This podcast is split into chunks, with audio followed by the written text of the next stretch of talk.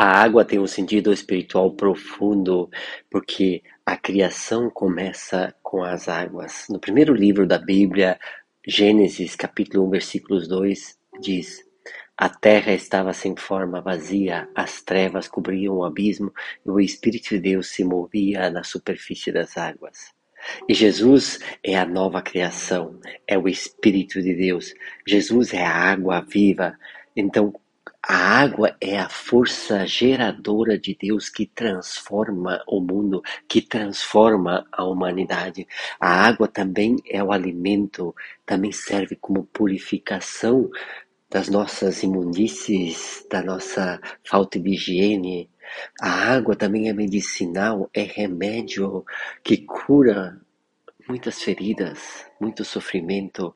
A água é o momento de reiniciar a nossa vida, é o recomeço. E quando nós começamos a viver o batismo, é justamente isso.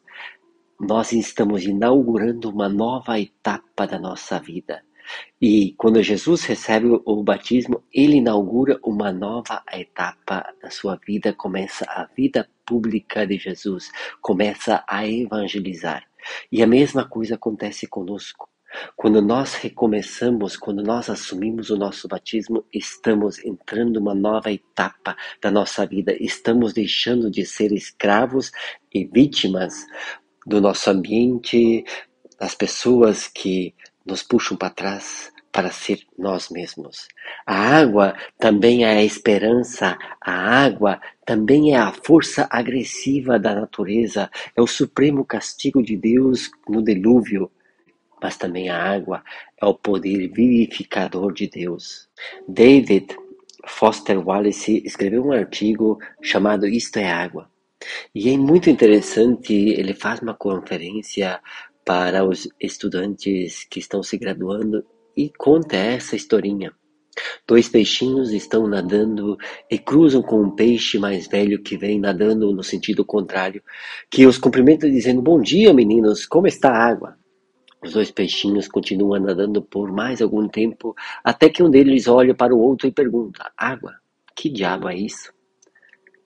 A água é a sociedade em que nós estamos vivendo. Pode ser que estamos vivendo e nem nos damos conta em que meio estamos nadando.